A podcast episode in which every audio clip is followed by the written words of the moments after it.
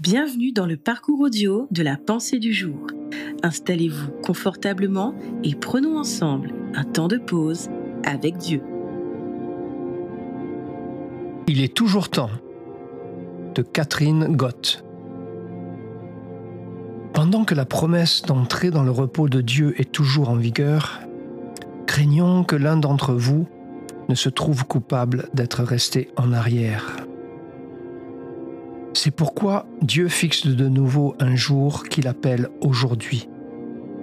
Aujourd'hui, si vous entendez la voix de Dieu, ne vous endurcissez pas.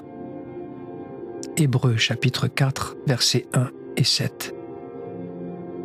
Nous avons tous des proches qui n'ont pas encore accepté le Seigneur ou qui se sont éloignés de lui. Les années passent et nous pouvons être saisis par l'angoisse et le découragement alors que nous prions avec instance pour eux.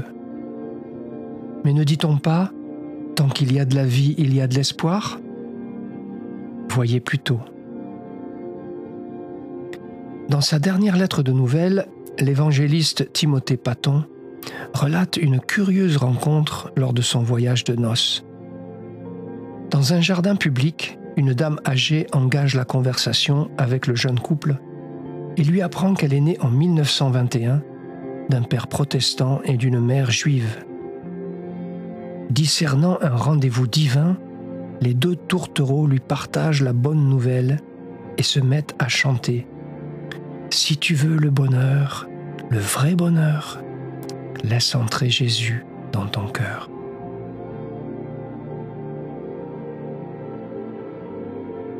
Ce qui suit est extraordinaire.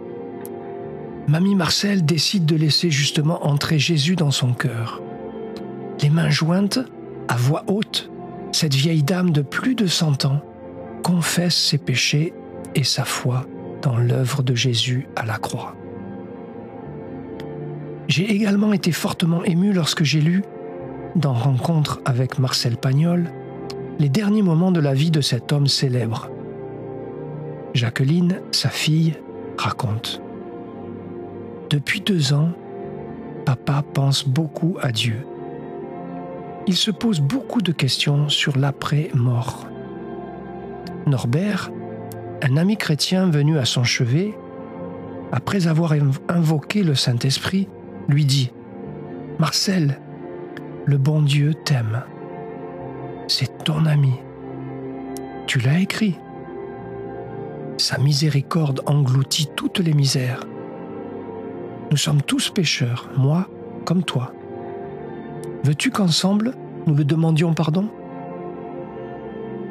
Marcel se recueille. Sans attendre, il avoue ses fautes.